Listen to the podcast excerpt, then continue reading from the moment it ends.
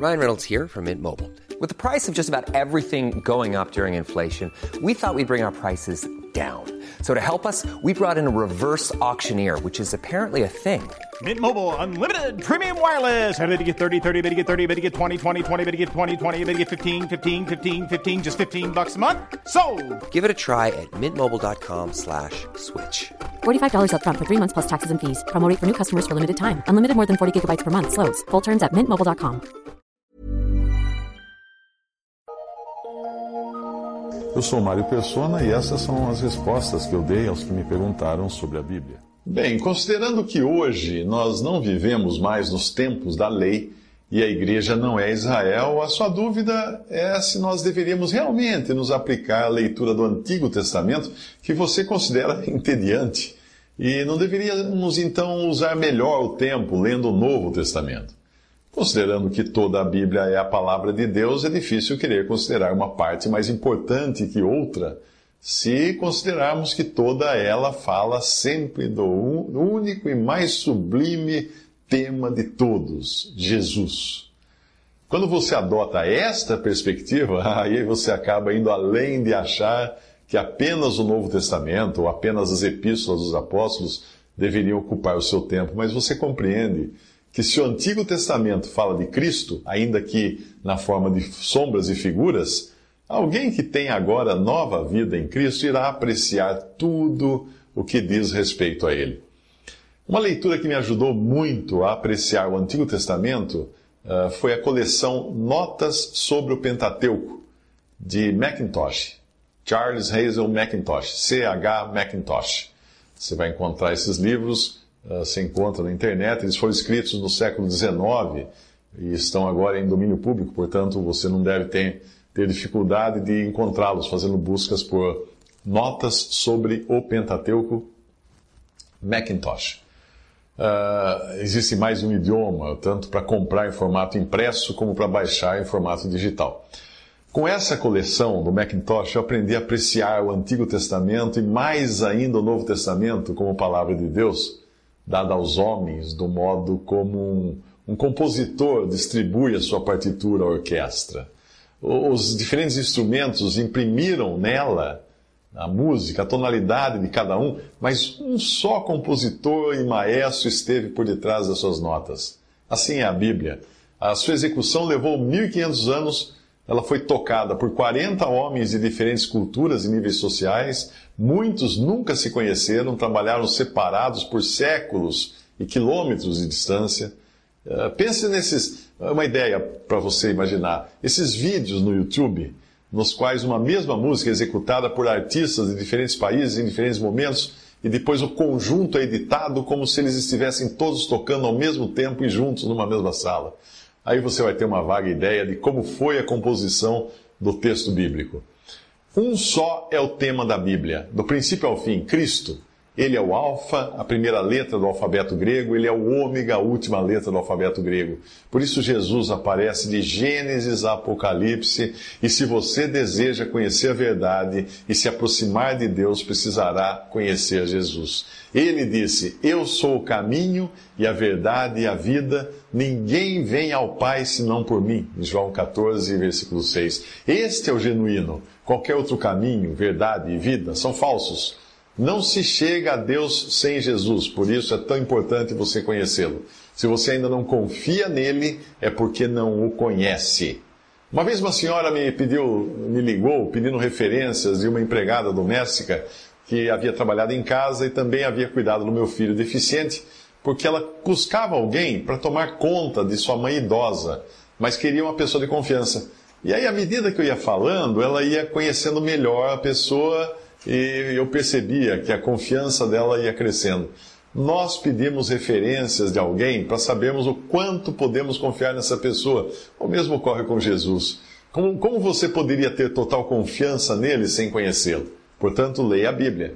Leia a Bíblia toda, não para saber o que Deus exige de você, ou como se fosse um texto motivacional para recarregar suas baterias. Não! Leia para encontrar Jesus nas suas páginas, para conhecê-lo, para apreciar a sua, sua pessoa, para confiar nele cada vez mais. Você sabia que ele aparece, Jesus aparece no primeiro versículo da Bíblia, em Gênesis 1? É. Ali diz assim: No princípio criou Elohim os céus e a terra. E onde aparece Deus nas versões modernas, a palavra original é Elohim. Você sabia que essa palavra hebraica é plural? Elohim é plural. Mas o verbo está no singular, criou, mostrando que Deus é um, mas em três pessoas: Pai, Filho e Espírito Santo.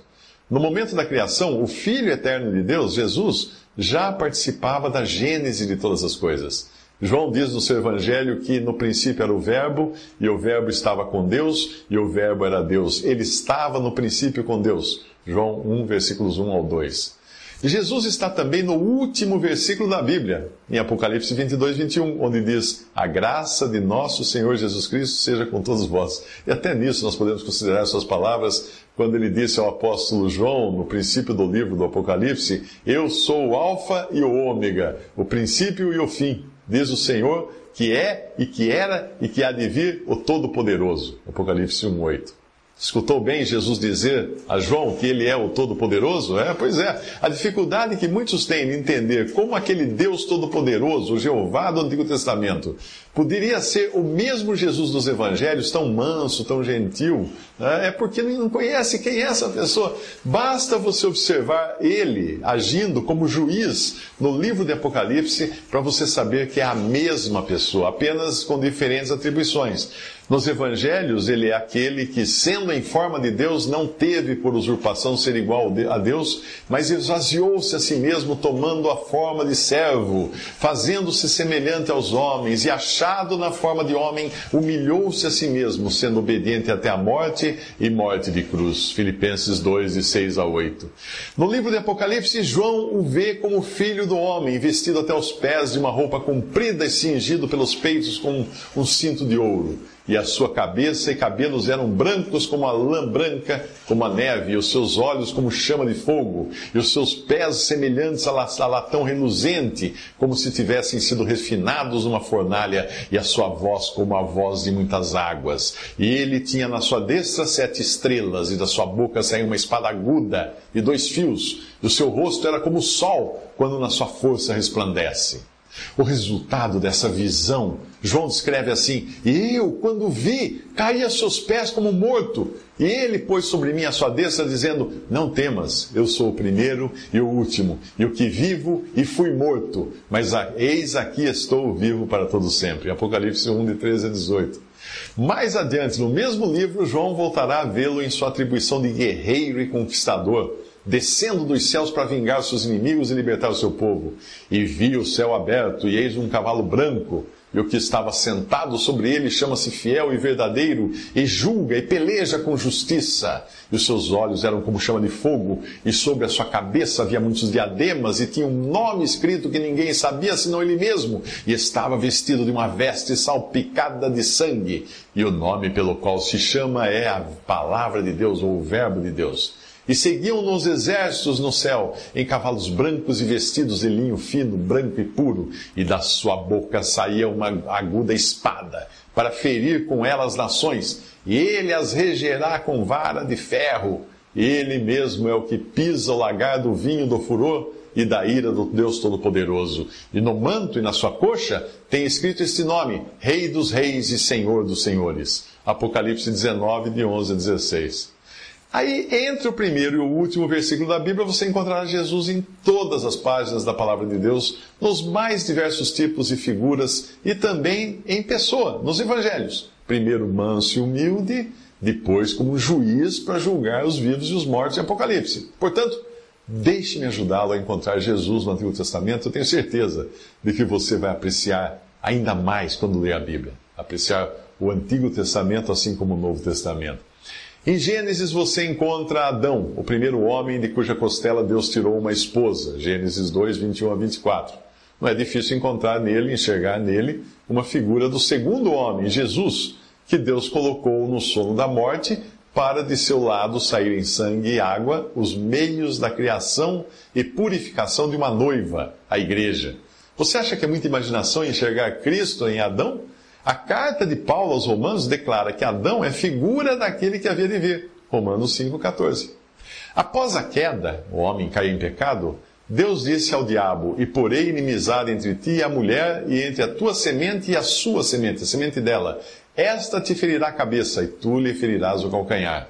Gênesis 3,15. A passagem não diz mulher no sentido genérico, mas fala da mulher, Maria, a Virgem. E isso é corroborado em outra passagem do Antigo Testamento. Eis que a Virgem conceberá e dará à luz um filho, e chamará o seu nome Emanuel. Isaías 7,14. Ao que Mateus acrescenta que Emanuel traduzido é Deus conosco em Mateus 1,23. Só existe um homem descendente apenas de mulher, Jesus, o filho da Virgem Maria. E isso é significativo. No fato de Deus dizer à serpente que seria da semente da mulher que viria o que pisaria a sua cabeça, a cabeça da serpente. Mais tarde, Satanás usaria os seus agentes para trair Cristo e levá-lo à morte, mas na cruz a cabeça da serpente, que é onde fica o veneno, seria esmagada, perdendo seu poder mortífero e cumprindo plenamente o que havia sido previsto no livro de Gênesis. E visto como os filhos participam da carne e do sangue, também ele, Cristo, participou das mesmas coisas para que pela morte aniquilasse o que tinha o império da morte, isto é, o diabo, e livrasse todos os que com medo da morte estavam por toda a vida sujeitos à servidão. Hebreus 2, 14 ao 15. Logo em seguida, Jesus aparece novamente em Gênesis, desta vez tipificado no animal que Deus sacrificou para com a sua pele cobrir a nudez de Adão, de Adão e Eva. E fez o Senhor Deus a Adão e a sua mulher túnicas de peles e os vestiu. Gênesis 3, 21. Aquele ato prefigurava o Cordeiro de Deus que um dia viria ao mundo para morrer como consequência do pecado do homem. Graças à morte de Cristo, você pode ser purificado dos seus pecados, perdoado de sua culpa com a cobertura proporcionada por Deus graças a um inocente sacrificado no seu lugar. Abel é outra figura de Cristo, porque ele ofereceu a Deus o sacrifício de sangue, em Gênesis 4, 4, e, como fala em Hebreus 11, 4, depois de morto ainda fala. Sete é outro filho de Adão, de Adão e Eva, cujo nome significa escolhido, e que nasceu depois da morte de Abel e é uma figura de Cristo ressuscitado do qual veio a linhagem que começou a invocar o nome do Senhor, como é dito em Gênesis 4, 26. Um descendente de Sete foi Enoque, o sétimo depois de Adão, conforme fala Judas 1,14. E Enoque foi trasladado para não ver a morte, e não foi achado porque Deus o trasladara, visto como antes de sua trasladação alcançou o testemunho de que agradara a Deus. Hebreus 11:5. Enoque é uma figura de Cristo subindo, subindo para o Pai depois de andar em perfeita obediência e agradar em tudo a Deus. Seguindo essa linha da genealogia de Adão, que iria chegar a Jesus no Novo Testamento, nós encontramos Noé, por meio de quem o Espírito de Cristo pregou aos incrédulos antes do dilúvio, os quais agora são espíritos em prisão. Muitos cristãos têm uma visão equivocada do que Pedro escreveu na sua primeira epístola, achando que ali o assunto fosse Noé, quando na verdade era o Espírito de Cristo em Noé. Veja a passagem, a qual eu vou dar uma ênfase em algumas partes, uh, para você entender melhor. Cristo padeceu uma vez pelos pecados, o justo pelos injustos, para levar-nos a Deus. Mortificado, na verdade, na carne, mas vivificado pelo Espírito, no qual Espírito foi também e pregou aos espíritos em prisão, os quais, que hoje estão em prisão, os quais no outro tempo foram rebeldes quando a longanimidade de Deus esperava nos dias de Noé, enquanto se preparava a arca. 1 Pedro 3, 18 ao 20. Se você ler a carta de Pedro desde o início, verá que ele já tinha usado esse tipo de raciocínio no capítulo 1, quando escreveu da salvação que os profetas do Antigo Testamento tratavam de inquirir e tratar. Lá ele diz assim: da qual salvação inquiriram e trataram diligentemente os profetas que profetizaram da graça que vos foi dada, indagando que tempo ou que ocasião de tempo o Espírito de Cristo que estava neles indicava anteriormente, testificando os sofrimentos que a Cristo haviam de vir e a glória que se lhes havia de seguir. 1 Pedro 1, de 10 a 11. O mesmo Espírito de Cristo que estava nos profetas do Antigo Testamento estava em Noé que também profetizou de Cristo aos rebeldes de sua época, que agora, por não terem aceitado sua pregação, se encontram aprisionados no Hades, o lugar de morte, e destinados ao fogo eterno. É assim que é a interpretação dessa passagem toda. Se Adão foi uma, foi uma figura de Cristo como Senhor de todas as coisas e cabeça da igreja, Noé representa Jesus como regente do mundo vindouro, no seu reinado de mil anos numa terra restaurada. Ao sair da arca, Deus disse a Noé: Todo animal da terra, toda ave do céu, tudo o que se move sobre a terra e todos os peixes do mar nas vossas mãos são entregues. Gênesis 9, 2. Você encontra as mesmas palavras no Salmo 8, porém falando de Cristo. Na nossa jornada em busca de Jesus nas páginas da Bíblia, nós o encontramos em Gênesis 14, prefigurado em Melquisedeque, aquele que não tendo princípio de dias nem fim da vida, mas sendo, sendo feito semelhante ao Filho de Deus, permanece sacerdote para sempre. Além de ser chamado sacerdote eternamente, Melquisedeque, que primeiramente é por interpretação rei de justiça e depois também rei de Salém, que é rei de paz, como fala Hebreus 7, de 2 a 3, recebe esses títulos que foram dados também a Jesus, rei de justiça e rei de paz. Em Gênesis 22, nós vemos Isaac, filho de Abraão, como figura de Cristo, tanto na sua morte como na sua ressurreição.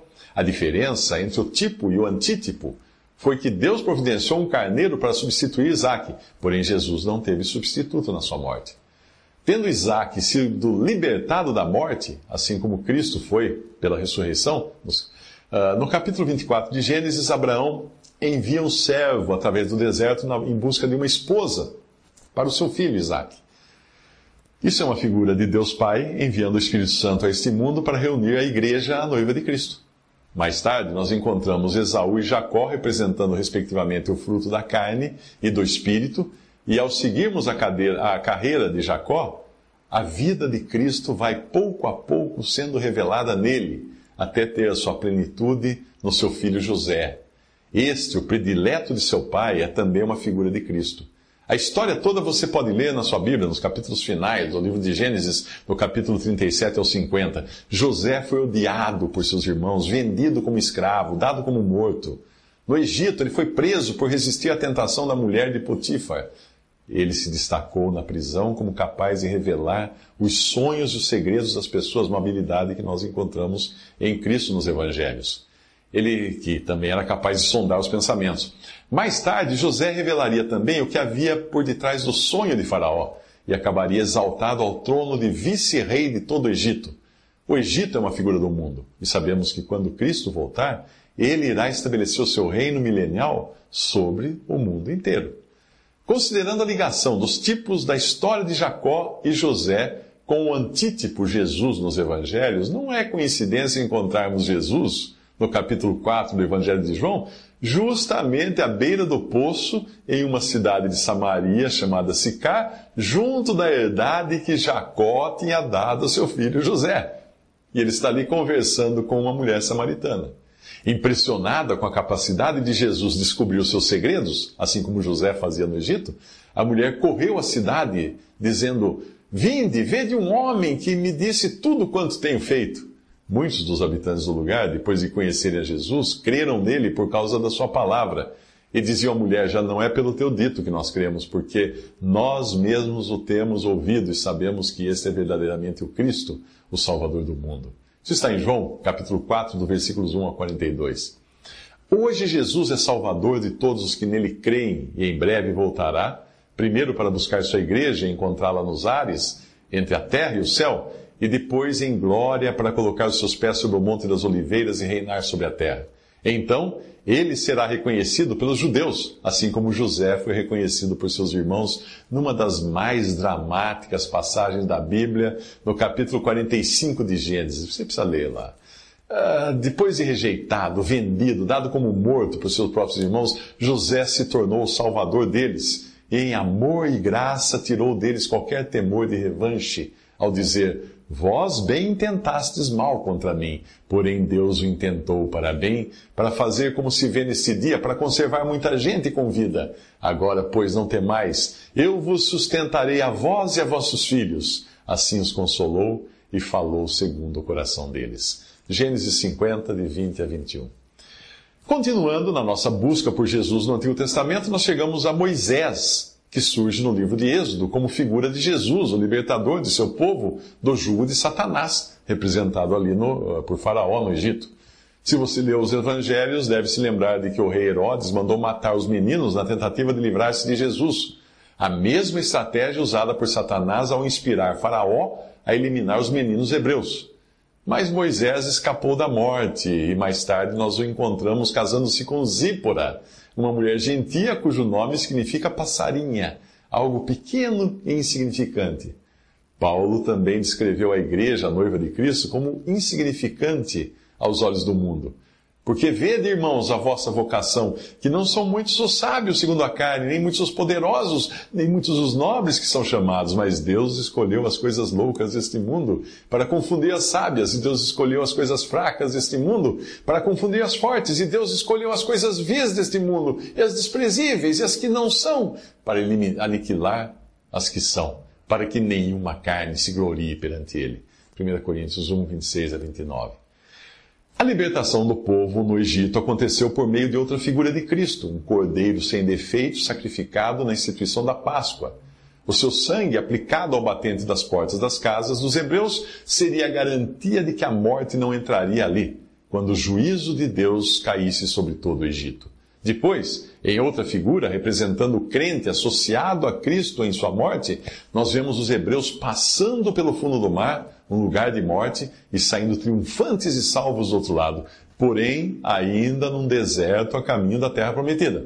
O deserto é uma figura do mundo, onde o cristão se encontra hoje, depois de salvo por Cristo. E assim como ocorre hoje com o crente em Jesus, na sua jornada rumo à pátria celestial, os hebreus eram guiados por Cristo, representado na coluna de nuvem de dia, e representado na coluna de nuvem de fogo à noite. Na sua carta aos Coríntios, Paulo explica que durante a peregrinação do povo de Deus no deserto, que é figura deste mundo, todos comeram de uma mesma comida espiritual e beberam todos de uma mesma bebida espiritual, porque bebiam da pedra espiritual que os seguia. E a pedra era Cristo, escreve Paulo em 1 Coríntios 10, de 3 a 4. Chegamos ao Monte Sinai, e ali Moisés é uma figura de Cristo como mediador entre Deus e os homens e também como profeta. Em Deuteronômio, Deus disse a Moisés, referindo-se a Jesus: Eis que lhe suscitarei um profeta no meio de seus irmãos, como tu, e porei as minhas palavras na sua boca, e ele lhes falará tudo o que eu lhe ordenar. E será que qualquer que não ouvir as minhas palavras, que ele falar em meu nome, eu o requererei dele. Deuteronômio 18, 18. E no Evangelho, Jesus diz: quem me rejeitar a mim e não receber as minhas palavras, já tem quem o julgue. A palavra que tenho pregado, essa o há de julgar no último dia. João 12, 48. No Monte Sinai, Moisés ficou 40 dias e noites ouvindo quem? Jeová, que é o próprio Jesus. Falar do quê? Falar do Jesus que séculos mais tarde viria em carne e na forma humana, representado em cada detalhe da lei que homem algum seria capaz de cumprir, exceto o homem perfeito. Jesus era o único que podia dizer, como ele disse efetivamente: Quem dentre vós me convence de pecado? Em João 8,46, e ninguém ousou responder. Pois não temos um sumo sacerdote que não possa compadecer-se das nossas fraquezas, porém um que, como nós, em tudo foi tentado, mas sem pecado. Isso aí significa pecado à parte, como fala em Hebreus capítulo 4, versículo 15. Em obediência e perfeição, e perfeição, Jesus caminhou neste mundo revelando o homem segundo o coração de Deus. Imaculado, sem pecado, sem a possibilidade de pecar, por ser Deus e homem. Somente Ele poderia, em graça, em graça soberana, libertar o pecador da maldição da lei que o condenava e torná-lo irrepreensível e sem pecado aos olhos de Deus. Se você for daqueles que acreditam que Jesus poderia pecar, Faça a si mesmo a seguinte suposição: e se ele, que é Deus, tivesse pecado? Hum? É só fazer essa pergunta e vai ser suficiente para você entender como é absurda a ideia de Deus pecando, não é mesmo? A lei dada a Moisés não se limitava aos dez mandamentos, porém incluía centenas de ordenanças encontradas nos escritos de Moisés. Cada oferenda ali nos fala de Cristo e cada sacrifício aponta para o sangue que seria derramado na cruz para a glória de Deus e a salvação do pecador. Os livros Notas sobre o Pentateuco, a série Notas sobre o Pentateuco de Macintosh, são particularmente úteis para você entender isso. O tabernáculo, a grande tenda que Deus ordenou para ser o lugar de adoração dos hebreus no deserto, é uma figura de Cristo, bem como seus utensílios, cada um deles. E até mesmo o véu, a grande cortina que impedia o acesso ao Santo dos Santos, que era a figura da presença de Deus. E é disso que fala a carta aos Hebreus, ao mencionar o véu do templo, sendo rasgado no momento da morte de Jesus, de cima, de alto a baixo. Hebreus diz, diz assim: Tendo, pois, irmãos, ousadia para entrar no santuário pelo sangue de Jesus, pelo novo e vivo caminho que ele nos consagrou, pelo véu, isto é, pela sua carne. Hebreus 10, 19 a 20. E lá no Evangelho diz que quando Jesus morreu, o véu rasgou-se de cima a baixo, abrindo então o caminho, o acesso livre do homem à presença de Deus por meio de Cristo. Arão, irmão de Moisés, era uma figura do sacerdócio de Cristo intercedendo por nós junto a Deus. Cada detalhe das suas vestes e do seu ministério apontava para o caráter e ministério de Jesus como nosso sumo sacerdote. Porém, por mais preciosas que sejam as figuras do Antigo Testamento, a carta aos Hebreus nos exorta a não nos ocuparmos com os tabernáculos, templos, sacerdotes humanos e rituais copiados do judaísmo pela cristandade atual, mas nos ocuparmos sim com a realidade que agora é Cristo. Aos Colossenses, Paulo referiu-se ao Antigo Testamento como sombras das coisas futuras. Colossenses 2, 16 e 17. E aos Coríntios, que estas coisas foram nos feitas em figura 1 Coríntios 10, 6. E Hebreus diz que servem de exemplo e sombra das coisas celestiais e devem ser vistas como figura do verdadeiro. Hebreus 8, versículo 5 e Hebreus 9, versículo 24. Quando Cristo veio como sumo sacerdote dos benefícios agora presentes, diz a carta aos Hebreus, ele adentrou o maior e mais perfeito tabernáculo, não feito pelo homem, isto é, não pertencente a esta criação. Não por meio de sangue de bodes e novilhos, mas pelo seu próprio sangue, ele entrou no Santo dos Santos, uma vez por todas, e obteve eterna redenção temos um sumo sacerdote, o qual se assentou à direita do trono da majestade nos céus e serve no santuário, no verdadeiro tabernáculo que o Senhor erigiu e não o homem. Hebreus 9, 11 ao 12, Hebreus 8, versículos 1 ao 2. Depois de saber disto, como é que um cristão pode, de sã consciência, adorar a Deus num templo feito de tijolos, com um sacerdote humano, um altar de mentirinha e tantos utensílios piratas, cópias baratas das figuras do Antigo Testamento? Como pode? No capítulo 21 do livro de Números, nós encontramos Jesus representado na serpente de bronze que Moisés fez para curar os israelitas das picadas das serpentes no deserto. O Senhor disse a Moisés: Faça uma serpente e coloque-a no alto de um poste. Quem for mordido e olhar para ela viverá. Moisés fez então uma serpente de bronze e a colocou num poste. Quando alguém era mordido por uma serpente e olhava para a serpente de bronze, permanecia vivo. Números 21, de 8 a 9. Mas e, e daí?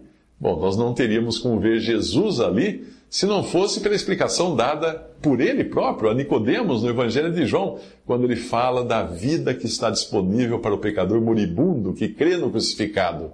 Jesus disse: Da mesma forma como Moisés levantou a serpente no deserto, assim também é necessário que o Filho do Homem seja levantado, para que todo o que nele crê tenha a vida eterna. João 3, 14 a 15.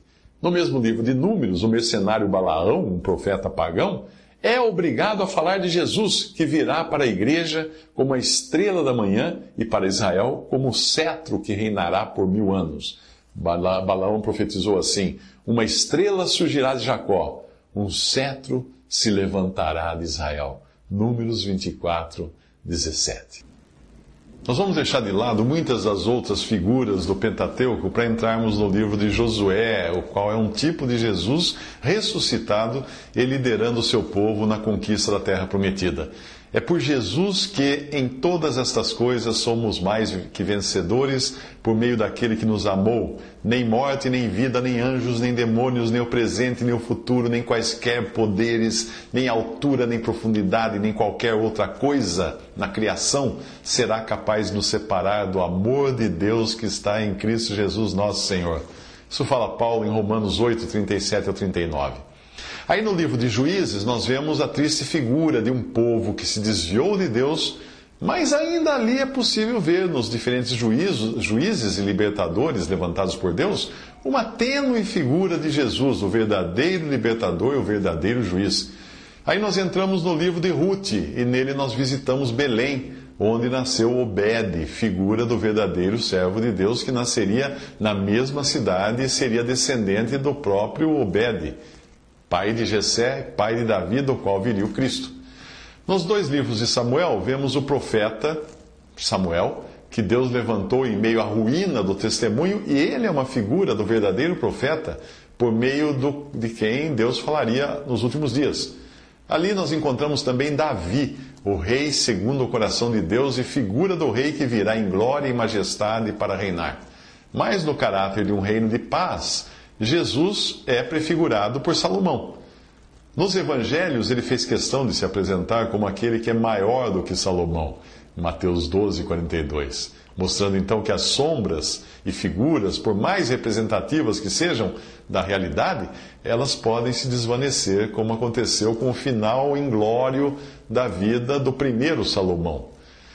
Deve, deve ter sido maravilhoso para os dois discípulos a caminho de Emaús ouvirem Jesus falar do Antigo Testamento. Em Atos fala assim, no Evangelho fala assim, e começando por Moisés e todos os profetas, explicou-lhes o que constava a respeito dele em todas as Escrituras. Ele estava falando ali do Antigo Testamento. Mais tarde ele diria aos discípulos: Foi isso que eu lhes falei enquanto ainda estava com vocês. Era necessário que se cumprisse tudo o que a meu respeito estava escrito na lei de Moisés, nos profetas e nos salmos. Então lhes abriu o entendimento para que pudessem compreender as Escrituras. Lucas 24, 27 e Lucas e versículos 44 e 45. Embora ele tenha citado apenas a lei, os profetas e os salmos, é possível vê-lo também nos livros de reis e crônicas, porém com uma nitidez cada vez menor, à medida que Deus esgotava as tentativas de despertar fidelidade no seu povo. Guardadas as devidas proporções, Alguns outros, outros reis, como Asa, Josafá, Ezequias e Josias, são também figuras de Cristo. Aí vem o cativeiro, e nós chegamos ao livro de Esther, o único livro da Bíblia que não menciona o nome de Deus, e nele conhecemos Mordecai, um tipo do verdadeiro libertador de, dos judeus, que é Jesus. Uh, em Esdras e Neemias, vemos figuras de Jesus como restaurador do povo e da adoração ao Deus verdadeiro. Então, a chave também para entendermos o livro de Jó continua sendo Cristo, porém ali demonstrado como aquele que é o único cuja justiça pode prevalecer aos olhos de Deus. Era essa a lição que Jó, orgulhoso da sua justiça, da sua justiça própria, precisava aprender. Para isso, Deus usou Eliú, que é uma figura de Cristo, nosso grande sumo sacerdote. Ao mesmo tempo em que intercedia por Jó, como Cristo intercede por nós, Eliú indignou-se muito contra Jó, porque este se justificava a si mesmo diante de Deus. Jó, capítulo 32, versículo 2. O livro de Salmos é como um diário pessoal de Jesus, no qual ele anotou os seus sentimentos na sua identificação com o seu povo. O Salmo 16, nós encontramos ali Jesus, autor e consumador da nossa fé, como fala em Hebreus 12, versículo 2, e em muitos outros salmos ele pode ser visto sofrendo o abandono que sofrerá o remanescente judeu e fiel. Os pequeninos irmãos, de Mateus 25, durante a grande tribulação, que é descrita em Mateus 24. O Salmo 22 mostra a sua senda de sofrimento, desamparado por Deus, massacrado pelos homens. No Salmo 40, ele aparece cumprindo a vontade de Deus pelo sacrifício de si mesmo, e mais detalhes surgem no Salmo 69. O Salmo 102 revela os seus sentimentos de pequenez, como pardal solitário no telhado, Salmo 102, 7. Porém, os Salmos, nos Salmos 8 e 91, nós o vemos como o segundo homem, no seu domínio sobre todas as coisas, e no Salmo 18, o rei aparece triunfante. E no Salmo 24, o rei da glória toma posse daquilo que é seu por direito. No Salmo 45, ele é o conquistador, cuja espada não poupa os ímpios, na sua vingança a favor do sofrido remanescente fiel que é amparado na sua jornada rumo ao reino milenial. Este, uh, tem suas glórias, Cristo tem suas glórias escritas também no Salmo 100. Falta tempo até para mostrar Jesus em todos os salmos, portanto, leia todos eles, começando com o Salmo 1, que mostra a perfeição da sua pessoa verdadeira, o verdadeiro Deus e genuíno homem. Aí no livro de Provérbios nós encontramos Jesus, o verdadeiro filho de Davi, aquele que é maior do que Salomão, como a personificação da sabedoria de Deus. Reserve alguns, alguns minutos, alguns minutos para ler o capítulo 8 de Provérbios e conhecer melhor este que é de eternidade a eternidade, porque dele são a sabedoria e a força, como, como falou Daniel no capítulo 2, versículo 20. É nesse livro que você encontra Jesus também como amigo que ama em todos os momentos e um irmão na diversidade. Provérbios 17, 17. Aí vem o livro de Eclesiastes, quase deixando Cristo de fora, por ser um compêndio de sabedoria humana debaixo do sol, ou seja, como o homem enxerga sua vida nesse mundo. Mas mesmo assim, nós encontramos Jesus ali em Eclesiastes na alegoria de uma pequena cidade em que havia poucos homens e veio contra ela um grande rei e a cercou e levantou contra ela grandes baluartes e encontrou-se nela um sábio pobre que livrou aquela cidade pela sua sabedoria e ninguém se lembrava daquele pobre homem. Eclesiastes 9, 14 ao 15. A carta de Paulo aos Coríntios nos faz lembrar de nosso Senhor Jesus Cristo, que sendo rico, por amor de vós se fez pobre, para que pela sua pobreza enriquecesse. 2 Coríntios 8, 9. Mas se a descrição árida de sabedoria humana encontrada no livro de Eclesiastes só aumenta a nossa sede por Jesus, o livro de Cantares abre um manancial de água pura. Trata-se de uma alegoria que fala de Salomão, uma figura de Cristo, e sua noiva, a Sulamita, que é uma figura do povo terrenal de Deus, em especial o remanescente judeu fiel que será oprimido durante a grande tribulação. Ali tudo aponta para Cristo, é a sua extrema formosura. Ao perguntarem, quem é o teu amado mais do que outro amado, a tua mais formosa dentre as mulheres? A sulamita responde, o meu amado é branco e rosado, ele é o primeiro entre dez mil. A sua cabeça é como ouro mais apurado, os seus cabelos são crespos, pretos como corvo, os seus olhos são como os das pombas, junto às correntes das águas, lavados em leite, postos em engaste, as suas faces são como um canteiro de bálsamo, como flores perfumadas, os seus lábios são como lírios gotejando mirra com doce aroma, as suas mãos são como anéis de ouro, engastados de berilo, o seu ventre como alvo marfim, coberto de safiras, as suas pernas como colunas de mármore colocadas sobre bases de ouro puro, o seu aspecto como Líbano, excelente como cedros. A sua boca é muitíssimo suave, sim, ele é totalmente desejável. Tal é o meu amado e tal o meu amigo, ó filhas de Jerusalém. Cantares 5, de 9 a 16. Seguem-se então os livros dos profetas que falam de Cristo, de sua obra, do reino vindouro. Digno de nota é o capítulo 53 de Isaías, escrito 700 anos antes da morte de Jesus, e dizendo que ele foi ferido por causa das nossas transgressões e moído por causa das nossas iniquidades. O castigo que nos traz a paz estava sobre ele, e pelas suas pisaduras fomos sarados porquanto derramou a sua alma na morte e foi contado com os transgressores, mas ele levou sobre si o pecado de muitos. Chegamos então aos evangelhos. E em Mateus, Jesus é o rei de Israel, em Marcos, o profeta e servo fiel, em Lucas, o perfeito homem, e em João, o Verbo de Deus, a própria habitação de Deus com os homens. A revelação dada por Deus aos homens foi progressiva. Portanto, Moisés e os profetas que vieram depois dele não entenderam a profundidade das revelações que eles próprios recebiam, como nós podemos entender hoje. Muitas coisas só fariam sentido para aqueles que tivessem a revelação completa de Deus. Por isso é impossível alguém entender corretamente as sombras do, e, e as figuras do Antigo Testamento sem ler a realidade apresentada no Novo Testamento. Na sua primeira carta, o apóstolo Pedro nos dá uma ideia mais clara disso ao mencionar a salvação eterna pela fé em Jesus que hoje o crente pode ter como certa e segura. Ele escreveu assim: Da qual salvação inquiriram e trataram diligentemente os profetas que profetizaram da graça que vos foi dada, indagando que tempo ou que ocasião de tempo o Espírito de Cristo que estava neles indicava anteriormente, testificando os sofrimentos que a Cristo haviam de vir e a glória que se lhes havia de seguir, aos quais, profetas, foi revelado que não para si mesmos, mas para nós eles ministravam estas coisas que agora vos foram anunciadas por aqueles que, pelo Espírito Santo enviado do céu, vos pregaram o Evangelho, para as quais coisas os anjos desejam bem atentar. 1 Pedro 1, de 10 a 12. E mesmo assim, nem os próprios apóstolos tiveram toda a revelação de Deus durante o período dos evangelhos. Algumas coisas ficaram ocultas como mistérios e foram reveladas especificamente ao apóstolo Paulo. Ele é o autor do quinto evangelho, que chamamos de Carta aos Romanos, e que ele chama de o meu evangelho e a pregação de Jesus Cristo, conforme a revelação do mistério que desde os tempos ocultos, tempos eternos, esteve oculto, mas que se manifestou agora e se, e se notificou pelas escrituras dos profetas, segundo o mandamento do Deus eterno. Romanos 16, 25 a 26. A expressão que se manifestou agora significa que antes de Paulo isso ainda era um mistério. Um dos mistérios revelados a Paulo foi a ressurreição dos santos no arrebatamento. Ele escreveu: Eis aqui vos digo um mistério.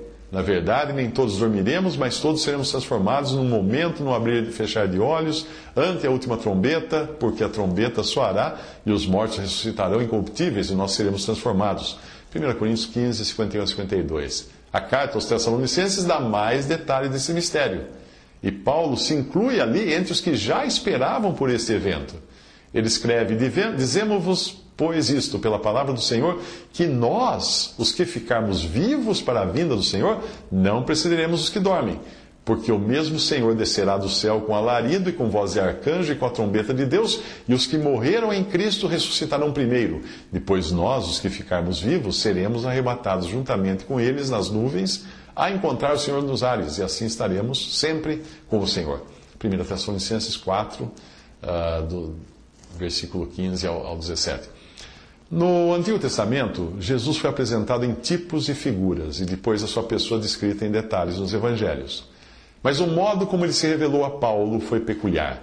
Os outros discípulos haviam conhecido Jesus antes da sua morte e também depois já ressuscitado. Mas a Paulo ele apareceu glorificado. E como se isso não bastasse, levou Paulo a conhecer o paraíso, ou terceiro céu, onde o apóstolo ouviu palavras inefáveis que ao homem não é lícito falar. Portanto, ainda que você encontre Jesus em figuras do Antigo Testamento e vivo, morto e ressuscitado nos Evangelhos, é por meio de Paulo que você poderá conhecê-lo glorificado e na sua relação com a igreja, o corpo de Cristo. Isto por causa da revelação do mistério que desde tempos eternos esteve oculto, mas que se manifestou agora e se notificou pelas escrituras dos profetas, segundo o mandamento do Deus eterno, a todas as nações para a obediência da fé. Romanos 16, 25 a 26. Então a chave para você abrir o cofre dos segredos ou mistérios de Deus é a obediência da fé. Não apenas fé, mas a fé daquele que está disposto a obedecer para conhecer a sabedoria de Deus oculta, a oculta em mistério a qual Deus ordenou antes dos séculos para a nossa glória, como fala em 1 Coríntios, capítulo 2, versículo 7. Trata-se de coisas que pertencem a outra dimensão, que Deus tinha em mente antes que existisse o tempo, pois são coisas que o olho não viu, o ouvido não ouviu e não subiram ao coração do homem, são as que Deus preparou para os que o amam, diz o apóstolo Paulo na sua carta aos Coríntios, em 1 Coríntios 2, de 8 a 9. Por mais privilegiados que tenham sido os homens, do, de, os homens de Deus, os profetas do Antigo Testamento, ou mesmo os discípulos no período dos evangelhos, nenhum deles teve o Espírito Santo habitando em si, como o crente tem agora, depois de Pentecostes, e é somente pelo Espírito que essas coisas podem ser compreendidas e apreciadas. Quando Deus decidiu revelar a verdade do mistério, ele escolheu um vaso muito especial, e sabemos disso porque em Efésios 3, Paulo diz: Se é que tendes ouvido a dispensação da graça de Deus, que para convosco me foi dada, como me foi, me foi este mistério manifestado? Pela revelação, como antes um pouco vos escrevi, Efésios 3, de 2 a 3. Paulo ainda não tinha recebido a revelação do mistério quando o Senhor mostrou a ele a essência da verdade desse mesmo mistério no caminho para Damasco, quando ele perguntou a Paulo: Saulo, Saulo, por que me persegues? Atos 9, 4. Jesus revelava assim que os santos que Saulo perseguia na terra formavam um corpo e estavam unidos a Cristo, a cabeça nos céus. Então, perseguir os santos era perseguir a Cristo. Faltava um mistério a ser revelado e a tarefa coube a Paulo. Com este segredo trazido à tona, a revelação de Deus estaria completa. É o que ele diz aos Colossenses ao falar da igreja, o corpo de Cristo e a habitação do Espírito, da qual eu estou feito ministro, Paulo escreve. segundo a dispensação de Deus que me foi concedida para convosco, para cumprir a palavra de Deus, o mistério que esteve oculto desde todos os séculos e em todas as gerações e que agora foi manifesto aos seus santos, aos quais Deus quis fazer conhecer quais são as riquezas da glória desse mistério entre os gentios, que é Cristo em vós, esperança da glória. Colossenses 1, 24 a 27. No grego, a palavra traduzida como cumprir tem o sentido de completar ou preencher uma lacuna, e é a mesma usada por João ao dizer: Estas coisas vos escrevemos para que o vosso gozo se cumpra. 1 João 1, 4. Paulo colocou a peça que faltava na revelação de Deus e nos fez saber que os gentios são coerdeiros e de um mesmo corpo e participantes da promessa em Cristo pelo Evangelho.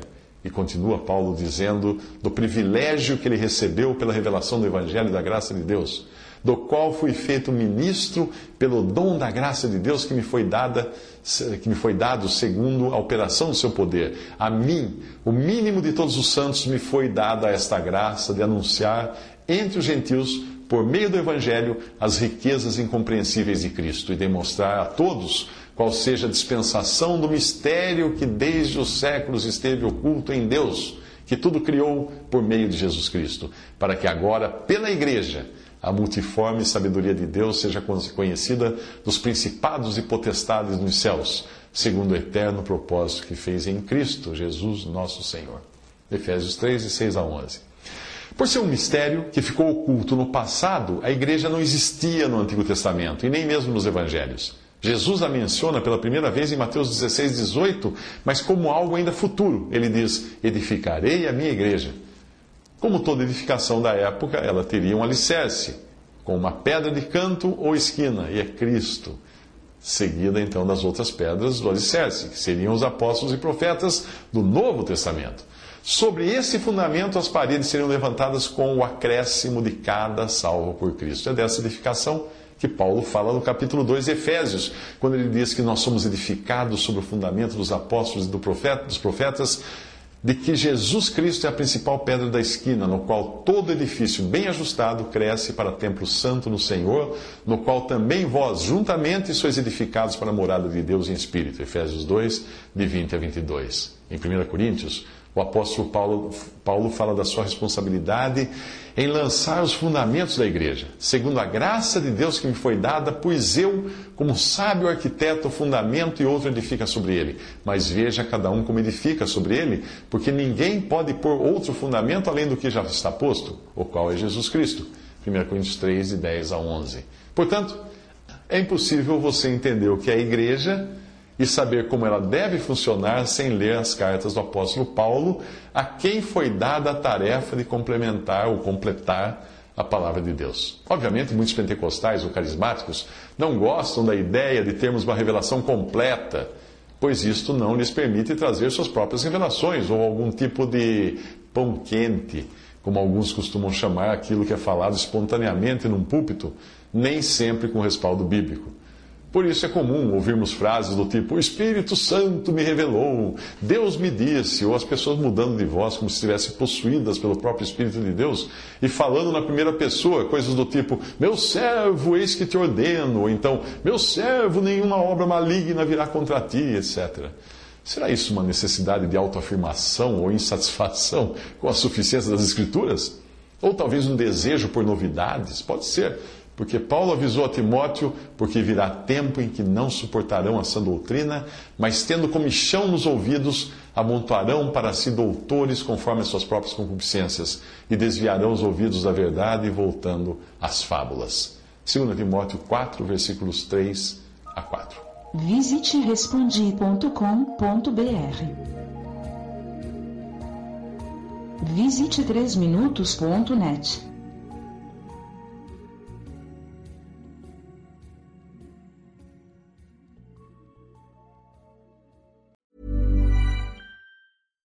The best way to give someone a gift they'll never forget is to give a gift they'll always use. American Giant makes clothes that just keep getting better with age, like their iconic full zip hoodie that's designed to last for decades. And a gift they'll wear for years is a gift that keeps on giving. But American Giant makes a lot more than just hoodies. They have impossibly comfy sweaters, classic t shirts, soft, structured sweatpants, even classic everyday denim, all made right here in the USA, with a quality you'll have to feel to believe. Be a gift giving giant this holiday season at American Giant.com and get 20% off your first order when you use code GratefulAG23. That's 20% off your first order at American Giant.com, promo code GratefulAG23.